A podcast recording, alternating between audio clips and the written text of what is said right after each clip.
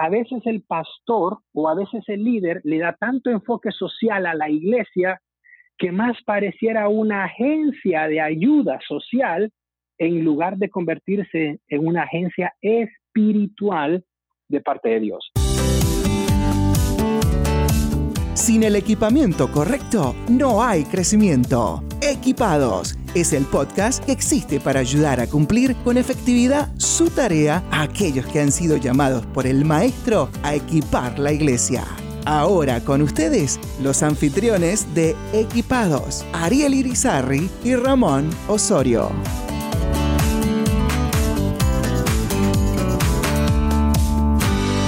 Bienvenidos nuevamente a otro episodio otro podcast de Equipados, el podcast que es para aquellos que están sirviendo al Señor, que tienen un llamado y realmente quieren estar preparados para hacer un trabajo efectivo en el ministerio. Y me acompaña mi querido amigo Ramón Osorio. ¿Cómo te encuentras, Ramón? Yo me encuentro de maravilla, Ariel. ¿Cómo estás tú? ¿Cómo ha estado tu semana? Uh, bastante cargada de trabajo, viajes, pero bastante contento también de lo que estamos viendo acontecer como resultado de los tiempos que tenemos con las iglesias. Dios es bueno, Dios es bueno en gran manera. Y una de las cuestiones más importantes que estamos pensando en cuanto a equipar a nuestros pastores es precisamente en que muchos de nuestras iglesias y de nuestros líderes no tienen bien alineado lo que ellos hacen con dónde quieren llegar. El otro día estuve en un entrenamiento, estuve dando un entrenamiento en el sur de, Georgia y surgió que cuando se les pidió a ellos que evaluaran las actividades, todos los programas de que tienen en función de la, de la visión y la misión que ellos tienen eh, escrita, descubrieron fácilmente y muy rápidamente que lo que estaban haciendo muchas cosas no les estaban ayudando a llegar donde querían llegar. De hecho, en, mucho había redundancia de programas mm. y en otro eh, incluso los estaba guiando a, lugares diferentes. Uno de los ejercicios es eh, donde están haciendo sus programas y ellos dicen que quieren ser una iglesia que conecta con la comunidad. Sí pero 17 de los 19 programas de que tenían se hacían dentro de la iglesia para la gente de la iglesia. Sí, sí. Yo creo, y eso yo creo que es posiblemente común, porque requiere de una evaluación consistente, ¿no? Constante, estar evaluando los ministerios. Y recuerdo en, en el pastorado nos pasaba mucho que uno se, se enfrenta a tener que administrar tanto lo que está adentro que luego se olvida de, evaluar cuál era la visión y, bueno, ya luego uno se, se enfrenta a, los resultados que nos ayudan a despertar, ok, espérate, ¿cuál era la visión? ¿Cuál era la misión? ¿Hacia dónde es que vamos? Sí, yo lo que he descubierto también es que muchos de estos programas son programas que sirvieron su propósito hace muchos años. Sí. Eh, y luego se han quedado porque se convirtieron en los programas favoritos de gente influyente en la iglesia, ya sea porque son miembros que aportan mucho, ya sea porque son miembros que tienen mucho tiempo en la congregación, ya sea porque son familias muy grandes y que siempre se ha hecho así. Entonces, luego, luego los pastores tienen temor de hacer lo que tienen que hacer para ese alineamiento. Ahora bien, tenemos ya con nosotros en línea al pastor Eric Saldaña. Él es el pastor eh, de Shadow Mountain en español en la ciudad de El Cajón, en realidad, aunque en general decimos San Diego, en una zona mucho más grande. Tengo el tremendo privilegio, creo que tú también, tenemos el privilegio de conocer a Eric por bastante tiempo, el pastor Eric. Así que, pastor Eric, bienvenido, bienvenido. a Equipados en esta hora. Muchísimas gracias a ambos, les agradezco mucho por la oportunidad, por la invitación y a todos aquellos pastores, misioneros, plantadores de iglesia, personas laicas, creyentes en general que van a escuchar este podcast, pues les animo a que tomen papel y lápiz y puedan anotar algunos principios que vamos a estar compartiendo. Y no solamente los anoten, sino que también los puedan aplicar en sus iglesias, ministerios o inclusive en su vida personal, porque de seguro les va a servir mucho. Así es que de antemano les agradezco, hermano Ramón y Ariel, por la confianza y la invitación de formar parte de este proyecto. Es interesante y lo había compartido antes con otros otros invitados. No es lo mismo cuando tú escuchas de alguien que cuando conoces a esa persona y en el aspecto pastoral, cuando luego visitas la iglesia, cuando ves cómo la persona ha elaborado el ministerio, conocer gente que está bajo su, su pastorado, porque entonces tú empiezas a, a, ver los frutos de esta persona que, que, conoces y, que había escuchado. Así que he tenido el, gusto de, recientemente estar en su iglesia y fue fascinante poder ver la obra que, realizan allí en su iglesia. Así que lo que vamos a escuchar hoy de parte del pastor a Saldaña no son solamente principios o conocimientos, sino es práctica.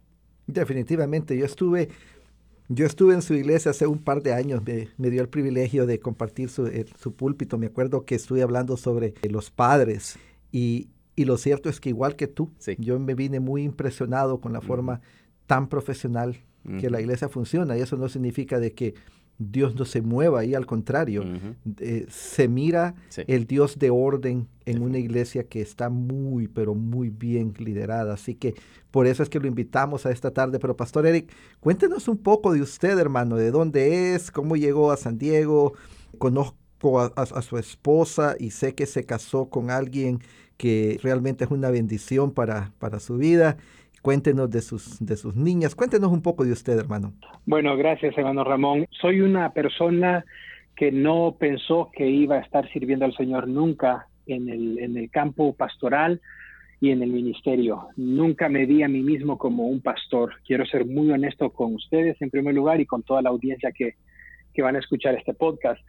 Siempre mi anhelo fue poder eh, dedicarme a los negocios. Eh, siempre fue mi deseo el poder fundar empresas, dedicarme a las finanzas. De hecho, parte de mi carrera profesional es en el área de la administración financiera, recursos humanos, etcétera. Y yo me veía a mí mismo en esa área, me veía a mí mismo sirviendo en esa dirección y pues tuve talento en esa área, me preparé eh, bastantes títulos, etcétera. Y le doy tantas gracias a Dios porque Él tenía otros planes para mí. Y quiero confesarles algo porque tengo una amistad con ambos yo, yo era de los que decía, yo no quiero ser pastor, yo no quiero servir mm. como pastor, porque yo tenía la impresión de que los pastores no hacen nada, les confieso eso. Yo era este, crítico de los pastores. Obviamente yo había visto malos ejemplos de pastores, entonces yo creí que así eran todos los pastores. Y yo no quería ser como ellos, pero obviamente al ya estar dentro del pastorado y al ejercer un pastorado bíblico, al ejercer un pastorado como es correcto, nos damos cuenta que es difícil, que no es fácil, es extenuante, es agotador, es demandante, pero sin lugar a dudas es muy gratificante también. Uno puede encanecer en cinco años lo que normalmente encanecería en 20 años, mm. pero la satisfacción de servir al Señor al final del día, la satisfacción de ver hogares transformados, la satisfacción de ver hombres transformados que dejaron relaciones fuera del matrimonio, que dejaron otros hábitos, otras adicciones y hicieron compromisos con Dios, el hecho de ver jóvenes cortando con adicciones y, estar llorando por el Señor y estar enfocados en las misiones, eso no lo da ningún trabajo, no lo da ninguna cantidad de dinero, no lo da ninguna posición. Y esas son las satisfacciones que solamente los que servimos a Dios en el ministerio, en la iglesia, podemos experimentar. Así es que el Señor tuvo a bien no escucharme, sino que hacer su perfecta voluntad, me llamó al pastorado. Estamos con mi esposa Yamilet, tenemos 15 años de casados, tenemos tres hijas, eh, las cuales las dos mayores, Rebeca y Gracia, sirven en nuestra iglesia, han mm. aprendido a amar el servicio al Señor, han aprendido a amar al Señor, sirven en el Ministerio de Montaña del Rey, que es el Ministerio de Niños de nuestra iglesia. Mi esposa está al frente del Ministerio de Mujeres y haciendo otras responsabilidades más. Y el Señor ha sido fiel. En el 2008 iniciamos el ministerio acá en la ciudad del Cajón, como lo explicaba el pastor Ramón. Estamos en el área este de la ciudad de San Diego para aquellas personas que se ubiquen en el área de San Diego. Estamos sobre el Freeway 8, casi buscando el este de la ciudad. Y ahí plantó el Señor esta iglesia. La plantó en el año 2008. Comenzamos con 24 personas. Y realmente yo traía toda mi experiencia, yo traía todo mi bagaje administrativo, planes estratégicos, etcétera, etcétera. Y les quiero comenzar, les quiero decir de entrada, de todos los planes estratégicos que Eric Saldaña tenía, no se hizo absolutamente nada. Dios cambió por completo, Dios cambió por completo lo que yo pensaba, lo que yo creía que era la manera de hacer una iglesia o de correr una iglesia. Porque yo cometí el error de creer que una iglesia se tiene que correr o se tiene que administrar como que fuera un negocio, oh. cuando es todo lo contrario. Y muchos pastores tienen esa idea. Muchos pastores creen, han escuchado, han visto o les han hecho pensar que una iglesia es un negocio, es una empresa, etcétera, etcétera, cuando es todo lo demás. Entonces, el Señor me mostró que para fundar una iglesia y para establecer una iglesia se tiene que hacer a la manera del Señor. Mm. Y es un proceso que no se enseña en las escuelas, es un proceso que no se enseña en las universidades, es un proceso único, es un proceso muy especial y que depende de la ciudad y del propósito por el cual Dios fundó esa iglesia o a X pastor en una determinada ciudad. Y ha sido un proceso de 10 años. Durante este tiempo el Señor ha hecho crecer su iglesia, el Señor ha expandido su iglesia. Actualmente tenemos cuatro campus y estamos trabajando en el quinto campus en la ciudad de San Luis Obispo, a unas seis horas de San Diego hacia el norte. Mm. El Señor le ha dado presencia a su iglesia en medios de comunicación masivos. Tenemos televisión, tenemos radio, redes, eh, tantas cosas que solamente el Señor las pudo haber hecho, tantas cosas que el Señor ha utilizado como herramientas y recursos para que las personas lo conozcan a Él, para que escuchen el mensaje de salvación y si alguien me hubiese dicho a mí hace 10 años atrás que Dios iba a hacer todo esto, yo no lo hubiera creído. Porque les repito, comenzamos con 24 personas y con un presupuesto de mala muerte, con un presupuesto que, que ni entro en detalles. Pero ahí es donde se mueve la mano de Dios. Y lastimosamente muchos pastores hispanos o muchos plantadores de iglesia pretenden creer que necesitan un cheque en blanco para comenzar a hacer la obra de Dios, o necesitan X cantidad de dinero para hacer la obra de Dios. Y por experiencia le puedo decir a esos plantadores de iglesia o a esos pastores, no necesitas dinero para hacer la obra de Dios, solamente necesitas estar dispuesto, mm. necesitas eh, confiar en el Señor, depender del Señor. Y obviamente el Señor, que todo lo sabe y que todo lo conoce, va a ir proveyendo los recursos en la medida que Él vea nuestra fidelidad a Él y también nuestra buena mayordomía de lo que Él nos da.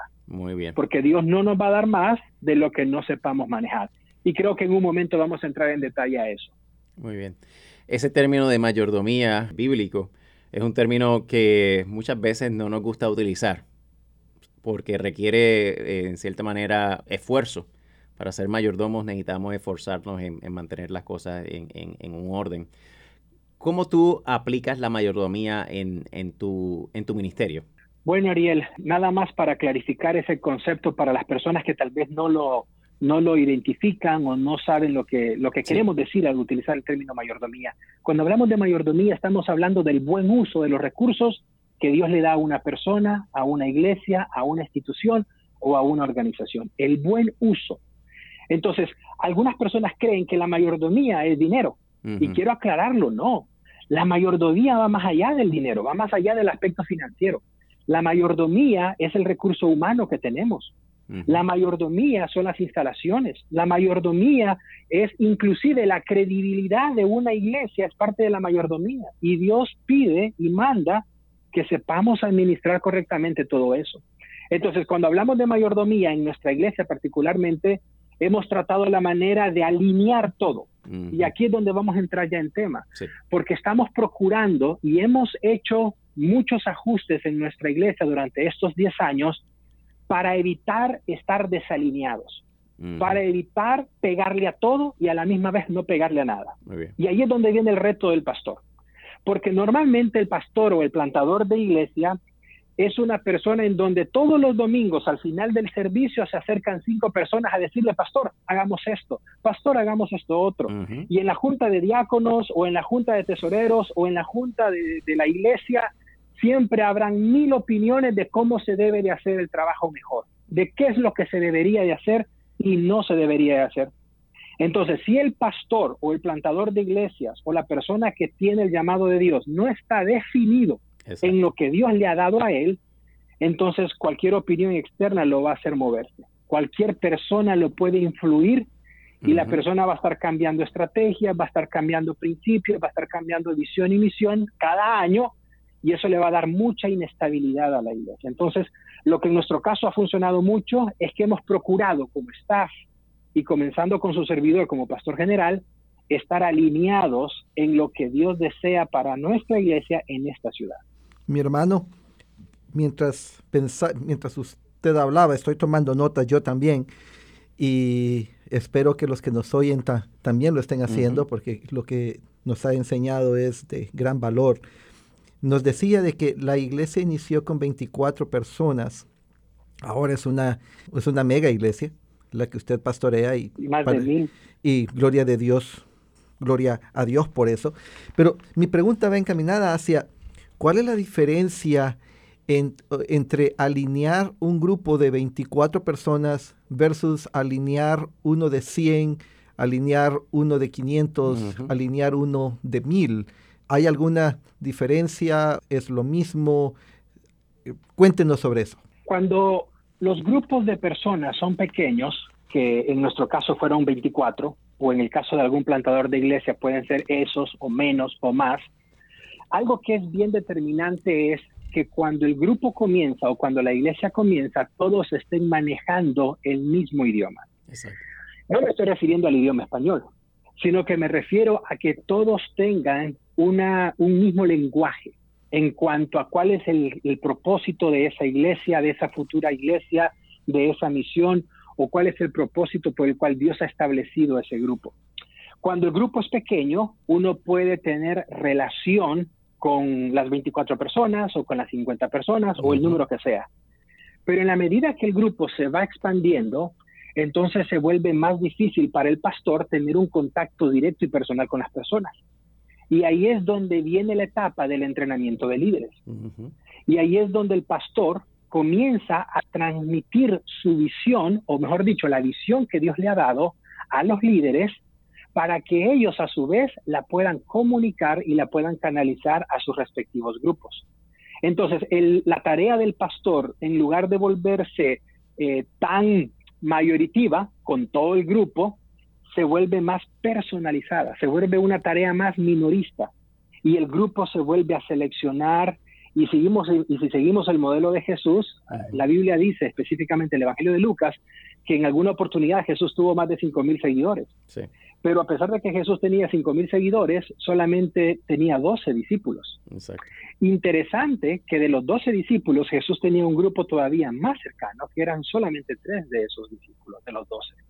Entonces ahí podemos ver cómo ese modelo se va desarrollando y si el pastor puede ejercer esa influencia positiva con ese grupo cercano a él, eso se va a hacer un efecto dominó para toda la congregación. Y obviamente el crecimiento va a venir eh, paulatinamente, pero se va a dar, porque las personas siempre van a tener un grado de inclinación o siempre va a ser atractivo para otras personas un grupo de gente que sepa para dónde va, que sepa qué es lo que hace, por qué lo hace, para quién lo hace y que lo tengan establecido y que puedan hablar de ello. Eso se vuelve una cosa contagiosa. El pastor no necesita mucho menos enfatizarlo desde el púlpito o, gritarlo, sino que se ve a simple vista y la gente quiere participar de eso. Ayúdenos a entender, pastor, estos términos. Yo creo que lo que usted nos ha dicho va implícito la, la, definición, pero muchas veces puede ser que alguien esté un poco confundido o no haya escuchado estos términos tan comunes en el mundo de los negocios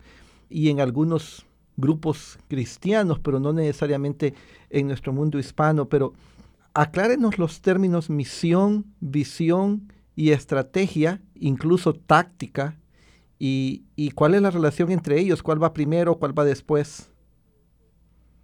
Claro. Eh, nada más un pequeño trasfondo. Para muchos pastores, eh, y he, platicado con ellos, he conversado con ellos acá en la zona de San Diego donde nos encontramos y cuando he tenido la oportunidad de salir, muchos pastores por alguna razón le tienen un estigma a esto o tienen cierto rechazo porque piensan que es algo del mundo, porque piensan que es algo que la iglesia cristiana le ha prestado al mundo, al secularismo, y estos principios o estos términos son seculares y no son cristianos ni bíblicos. Yo quiero aclarar ese punto, Pastor Ramón, porque si bien es cierto, la Biblia no expresa una explicación o no nos da una definición de estos términos, tanto la misión, la visión y todo esto viene implícito en toda la Biblia. Y yo les puedo afirmar de entrada que el ser más visionario que ha existido y que supera a cualquier hombre, obviamente es nuestro Padre Dios. Él tuvo una visión amplia de lo que él deseaba para la tierra y para todo el plan de la salvación. Así es que comencemos con lo primero. Las personas normalmente siempre comienzan con la visión, pero quiero recomendarles a toda la audiencia que nos va a escuchar y que nos está escuchando actualmente, yo quiero que sepan que lo primero no es la visión, sino que si nosotros lo vemos desde una perspectiva más bíblica y más cristocéntrica, lo primero tiene que ser el propósito. Mm. Porque del propósito surge todo lo demás, no de la visión. Mm. La visión es quizás lo que la gente puede comentar más o si vemos un, un, modelo secular empresarial, todas las empresas comienzan con una visión. Pero si nosotros lo aplicamos o lo queremos ver desde una perspectiva, como repito, ministerial, no es la visión lo primero, sino que es el propósito. Porque detrás de lo que hacemos tiene que haber un propósito divino. Por ejemplo, llevémoslo a la práctica. Si le preguntamos a un pastor y le decimos, ¿por qué está su iglesia en esta ciudad? El pastor tiene que responder con, una, con un propósito. ¿Cuál es el propósito? ¿Ocupar espacio? No. ¿Cuál es el propósito de que esta iglesia esté en esta ciudad? ¿Ser una iglesia más? Tampoco. ¿Tener un grupo de personas cada domingo? Mucho menos. Tiene que haber un propósito específico de parte de Dios para que una iglesia esté en una determinada ciudad.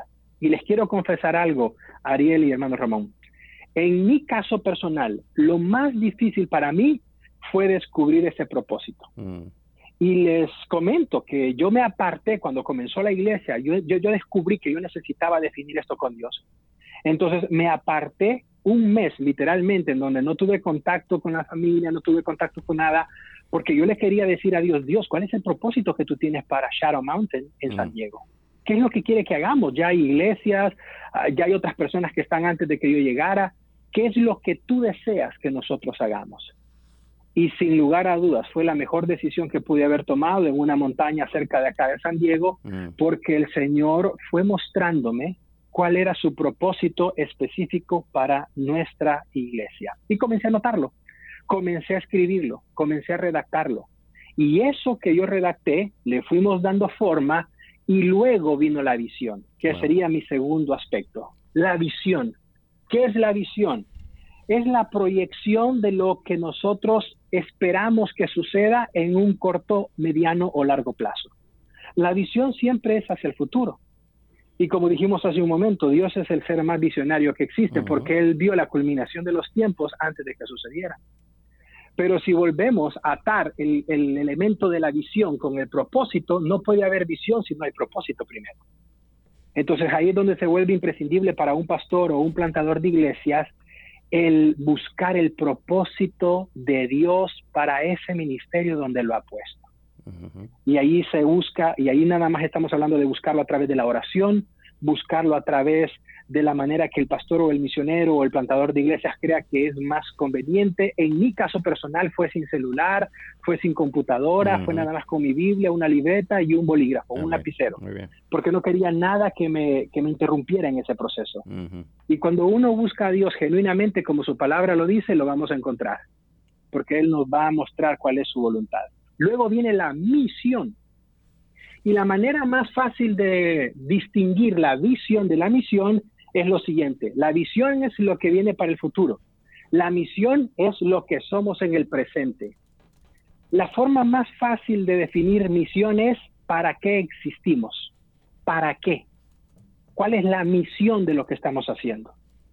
Cuando un pastor tiene clara esa misión, cuando una iglesia tiene clara esa misión, como les dije hace un momento, las demás personas que visiten la iglesia se mm. van a enamorar de eso. Mm las personas que vayan a la congregación, aunque sea un grupo pequeño, la gente va a decir, me gusta para qué está esta iglesia, me gusta qué es lo que veo en el boletín, me gusta lo que escucho en los anuncios, me gusta lo que veo en los anuncios de pantalla, me gusta lo que escucho de los hombres cuando voy a las reuniones de hombres cada mes o a las reuniones de mujeres.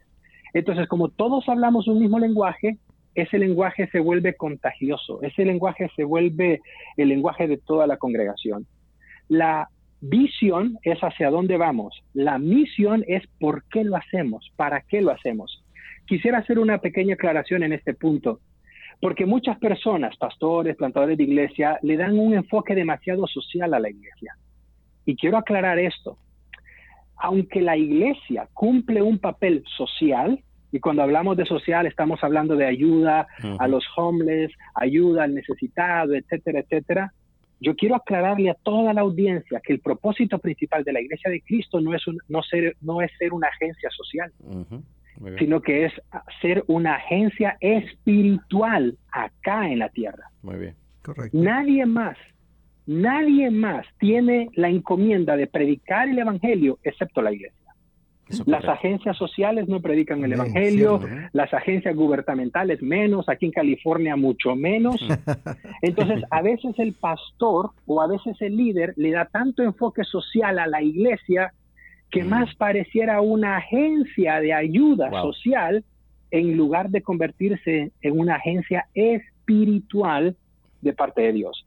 Y obviamente sé que todos los pastores que me escuchan y las personas que escuchan este podcast van a, van a entender que estamos hablando de poner un equilibrio, de no olvidar el aspecto social, pero tampoco darle mayor relevancia a lo social, olvidando la tarea evangelizadora, la tarea de la, de la predicación, de la proclamación del Evangelio, que en fin de cuentas es el trabajo principal por el cual el Señor nos va a llamar a cuenta a las iglesias y a los pastores.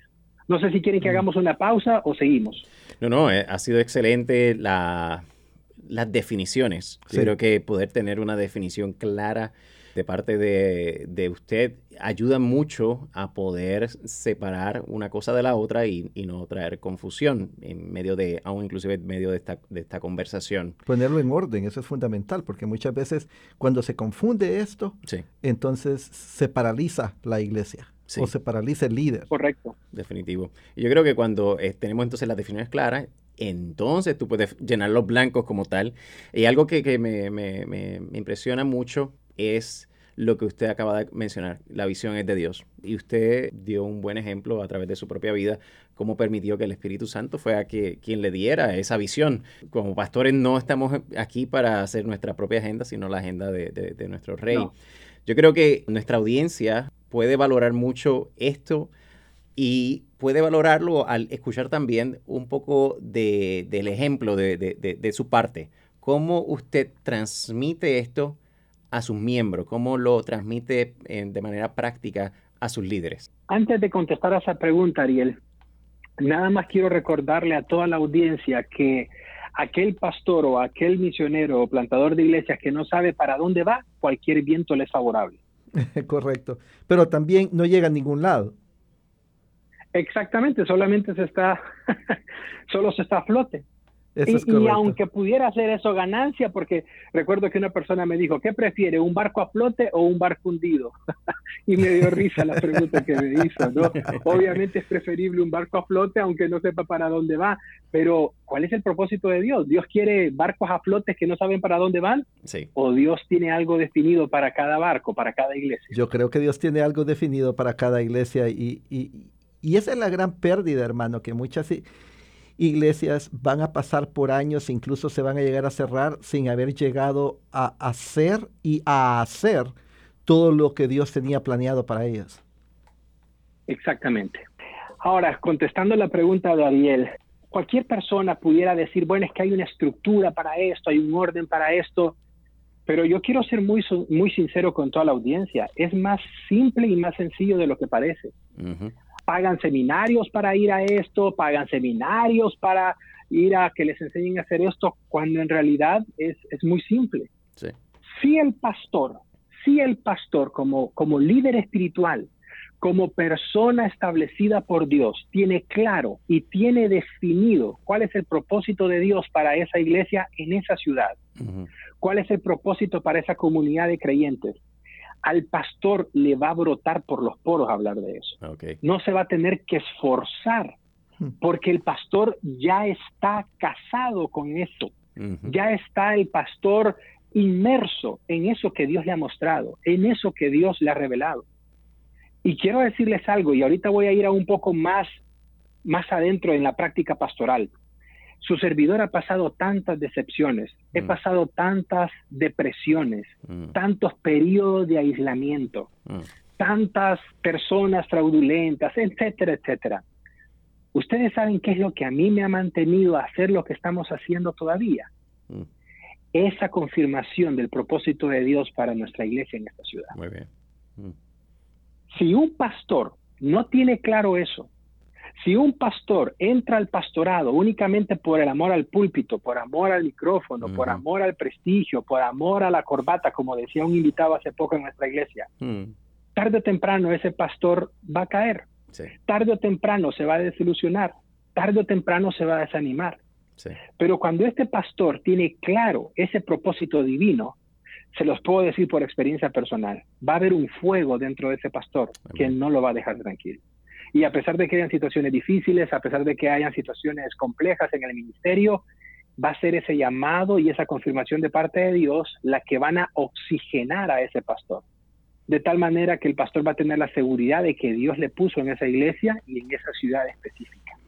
Y aquí viene una lección práctica, porque nosotros como hispanos siempre andamos copiando modelos. Recuerdo hace un par de años cuando una iglesia muy reconocida en Seúl, Corea, estaba teniendo un auge impresionante. Todos los pastores latinoamericanos iban para Corea Mm. y querían seguir ese modelo. Luego el modelo ya no funcionó y, y estaba funcionando en Brasil y ahí iban toda la ola de pastores para Brasil. No estoy hablando negativamente de eso, uno puede ver modelos, etcétera. Pero en lugar de copiar modelos, hay que aplicar principios mejor Eso.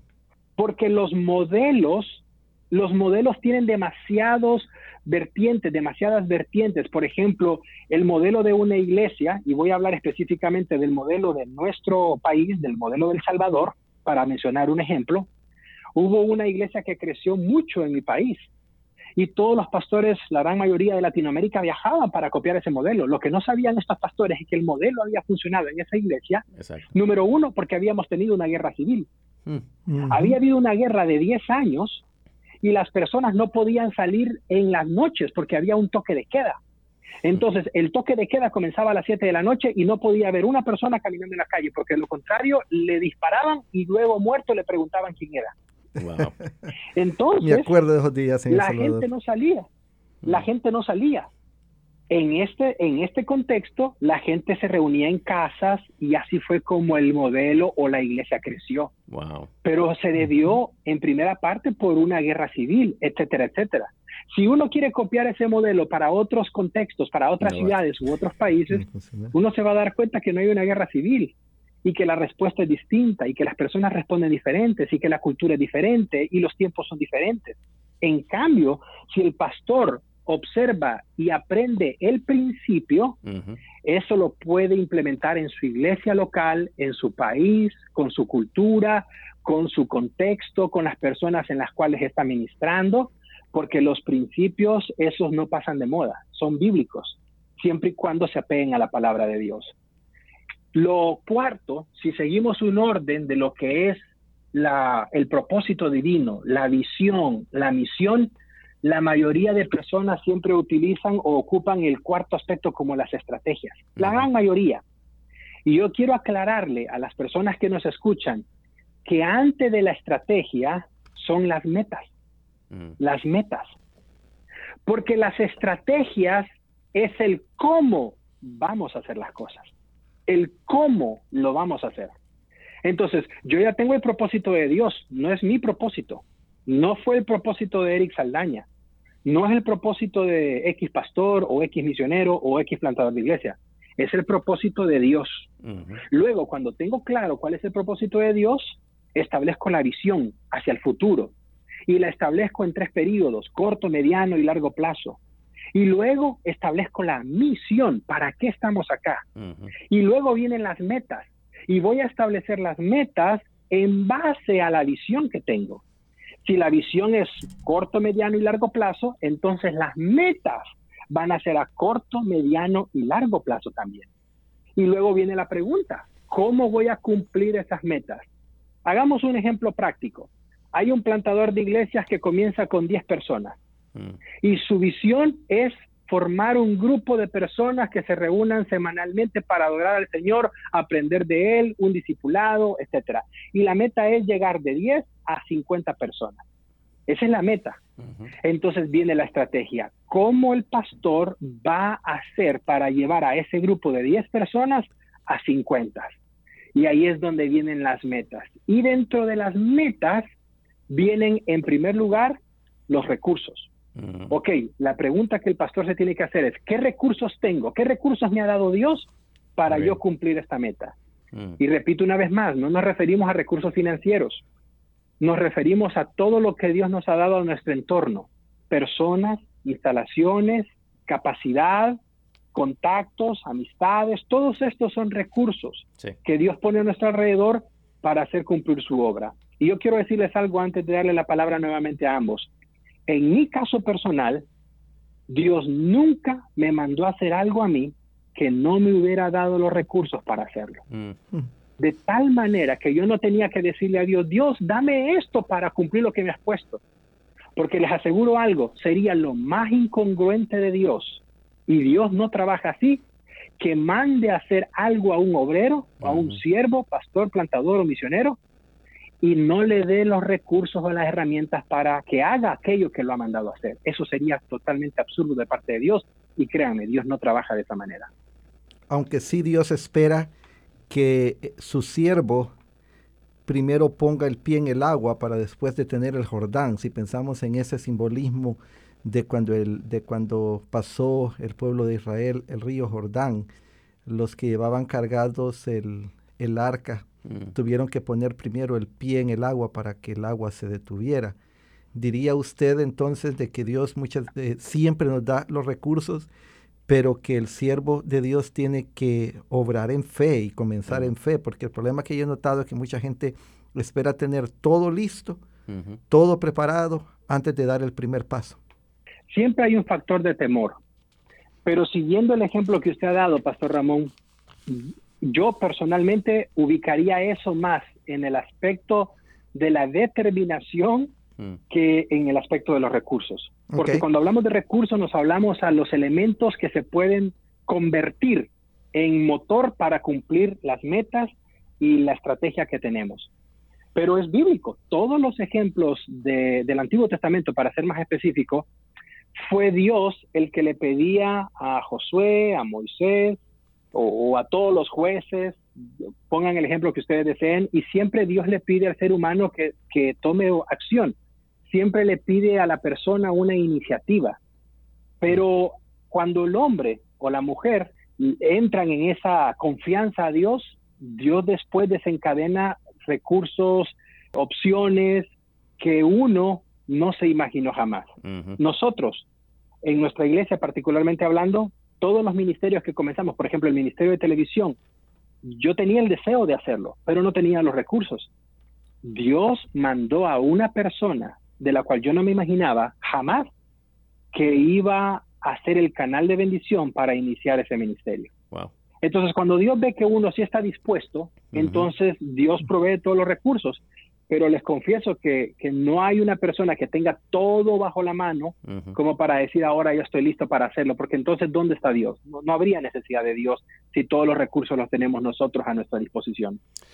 Pastor, vivimos en, en tiempos donde las iglesias crecen, ¿verdad? En términos de membresía, pero también en términos de diferentes ministerios.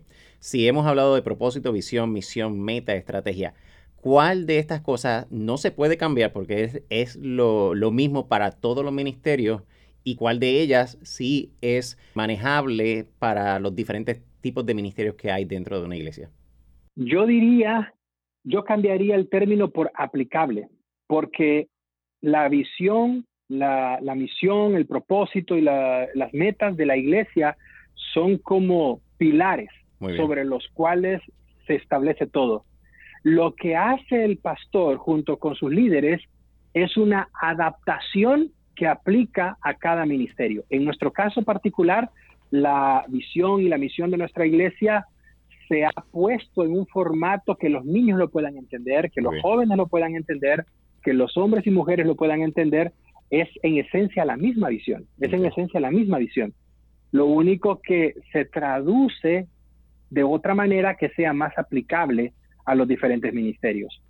Y algo interesante a Ariel y Mano Ramón, antes de avanzar en cuanto a la estrategia, no quiero quedarme con esto. ¿Sabían ustedes que en toda la Biblia siempre fue Dios el que dio las estrategias de guerra?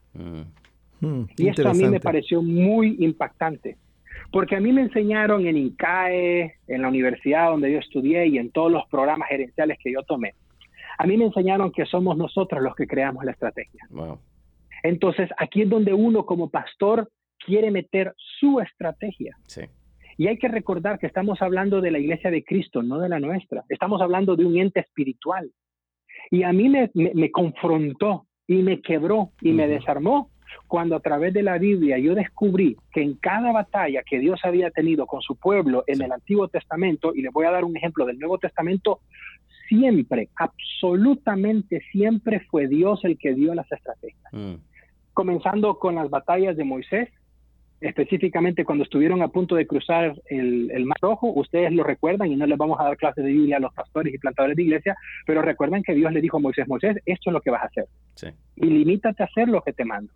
Cuando Josué estaba temeroso de entrar a la tierra prometida, Dios le dijo a Josué, José, no tengas temor, esta es la estrategia que vas a hacer. Vas a darle siete vueltas a la ciudad y el último día vas a dar siete vueltas más y asunto arreglado.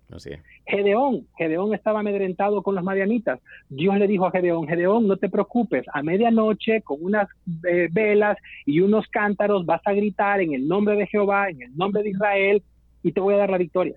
Mm. Con Císara y Barak y, la guerra de, Israel con, con los de Císara, ¿qué fue lo que sucedió? La misma estrategia vete al torrente de Sison, voy a mandar lluvia, los carros de Císara van a quedar enlodados, no mm. van a moverse los caballos y yo te voy a dar la victoria. En cada guerra mm. no fue la estrategia de Josué, no fue la estrategia de Moisés, no fue la estrategia de ningún estratega militar. Aún inclusive cuando David entró a la ciudad de Jerusalén por primera vez, que lo hizo por medio de un túnel, fue Dios quien le dijo, métete por el túnel y así vas a poder entrar a la ciudad. Wow. Hmm. En el Nuevo Testamento, cuando el apóstol San Pablo estaba en su segundo viaje misionero, Pablo llega exactamente a lo que es la frontera de Turquía ahora en día. Pablo tenía la intención, dice Lucas, de irse hacia el norte, lo que actualmente es Rusia. Mm. Y en sueño, capítulo 16 de Hechos, en el sueño le dice un hombre de Macedonia, Pablo, ven y ayúdanos. Y dice Lucas que Pablo entendió que era el Señor diciéndole, Lucas, no te, Pablo, no te vayas para Rusia, mm. vete para Macedonia. Y así fue como Pablo cambió el rumbo de su viaje misionero y se fue para Macedonia. Dios en todo momento es el que da las estrategias. Mm.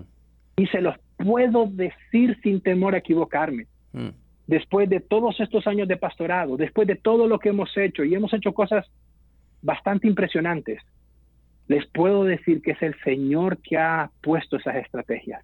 Y aquí es donde viene el compromiso del pastor, y aquí es donde viene el compromiso del plantador de iglesias, en dejar que Dios sea el que dé las estrategias. Pero para que eso suceda, tiene que haber realmente una búsqueda del Señor genuina, tiene que haber una entrega genuina del plantador de iglesias en donde no busca su deseo, su opinión, mm. sus intereses, sino que los intereses del Señor para esa ciudad a través de esa iglesia, a través de esa misión. Y eso, repito, no lo enseña ningún seminario, ninguna escuela, ningún libro, sino que es una experiencia única, personal e individual que cada siervo del Señor tiene que experimentar con Dios.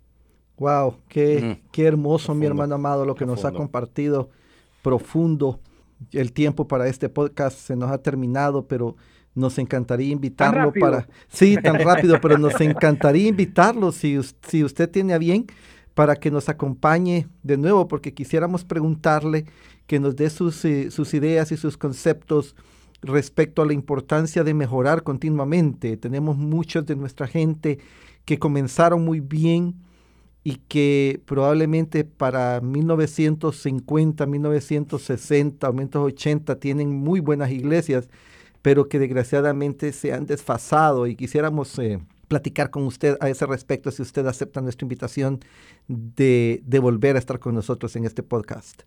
Claro, va a ser un privilegio. Bueno, mi hermano, muchas gracias y nos vemos en la próxima entonces. Gracias, pastor. Gracias a todos. Bendiciones. Bendiciones. Qué impresionante, Ariel. No, me encantó. Me encantó los cambios de paradigma que van a estar existiendo en la mente de aquellos que están escuchando este podcast. Yo creo que las definiciones fueron fabulosas y algo que, que, lo habló al final fue el aspecto de cómo Dios bíblicamente argumenta él, y yo lo creo así, que es quien da la estrategia. Muchas veces cuando venimos de, de este mundo de, de entender que el mundo empresarial o el mundo secular nos da cierta, ciertas ayudas y nos benefician para poder determinar ciertas estrategias, no, no quitando que es bueno leer o, y, y, entender este tipo de, de lenguajes, pero si somos pastores bíblicos, entender que es Dios quien está a cargo de su iglesia y quien nos debe de dar ese corazón, pero también la manera de que debemos de operar para cumplir sus propósitos. A mí me impactó todo eso, uh -huh. especialmente a partir de quién lo dijo. Sí.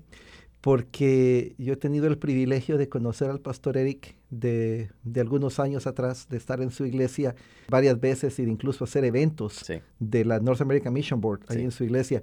Y el nivel, el nivel de excelencia, de planeación, es, eh, es realmente de lo mejor, o sea, es, es, es, impresionante, pero eh, escucharlo hablar uh -huh. sobre la dependencia de Dios, sí. sobre que todo esto no proviene de, de, su capacidad, y él es un hombre muy capaz, es, eh, ha sido formado, ha trabajado a los niveles más altos en uh -huh. su país, y escucharlo hablar sobre la importancia de depender de, de Dios, de buscar de Dios. a Dios, de orar, eso es impresionante. Sí, es sobresaliente. Que, sí, es, es, es, realmente. Así que yo ya estoy emocionado para la siguiente vez yo que también. lo vamos a tener con nosotros, Ariel. Yo también. Yo creo que estamos eh, frente a, a, unas personas que están trayendo realmente más que conocimiento, nos está trayendo vivencias y que nos ayudan a nosotros a escudriñarnos a nosotros mismos, nos ayudan a poder analizarnos a nosotros mismos y Dios utiliza este tipo de, de, conversaciones para entonces nosotros hacer los ajustes que tengamos que hacer. Y yo creo que siguiendo el mismo modelo pasado, ¿cuál sería una buena tarea que le podemos dejar a, a las personas que nos están escuchando? Yo creo, mi hermano amado, que es claro, buscar a Dios. Sí. Pero buscar a Dios, como decía el pastor Eric, buscar a Dios para dejar que Dios sea quien guíe, quien uh -huh. dé la estrategia. Muchas veces buscamos a Dios para decirle a Dios qué es lo que queremos hacer. Oh, sí. y que Él lo bendiga. Uh -huh. Pero yo creo que la tarea para esta semana a todos aquellos de que nos escuchan sí. es que busquemos a Dios para, uh -huh. para, para que Él sea quien nos dé el propósito, para que sea Él quien dé la visión, la misión, para que le ayude a cada uno de, uh -huh. de la gente de que nos oye a descubrir los recursos que Dios ya sí. ha dado sí. y buscar la estrategia. Sí. Es tan fácil depender de uno mismo. Definitivo. Uh, recientemente estábamos hablando acerca del libro de mi experiencia con Dios y exactamente enseña eso mismo, ver dónde Dios está obrando para entonces unirnos a, a los planes que Él tiene. No es nuestro sueño, no son nuestra visión, sino es su, su visión, son sus sueños y estamos aquí para, para su servicio. La iglesia es de Él. Amén. Bueno, entonces por ahora yo creo que estamos equipados para el día de hoy. Definitivo. Y para este tiempo y nos escucharemos en la próxima. Y no olvides de invitar a alguien a este podcast. Así que sigamos equipados. Que Dios les bendiga. Hasta luego. Equipados, un podcast auspiciado por la casa editorial Lifeway y por la Junta de Misiones Norteamericana, NAMB. Para más episodios, vaya a equipadospodcast.com.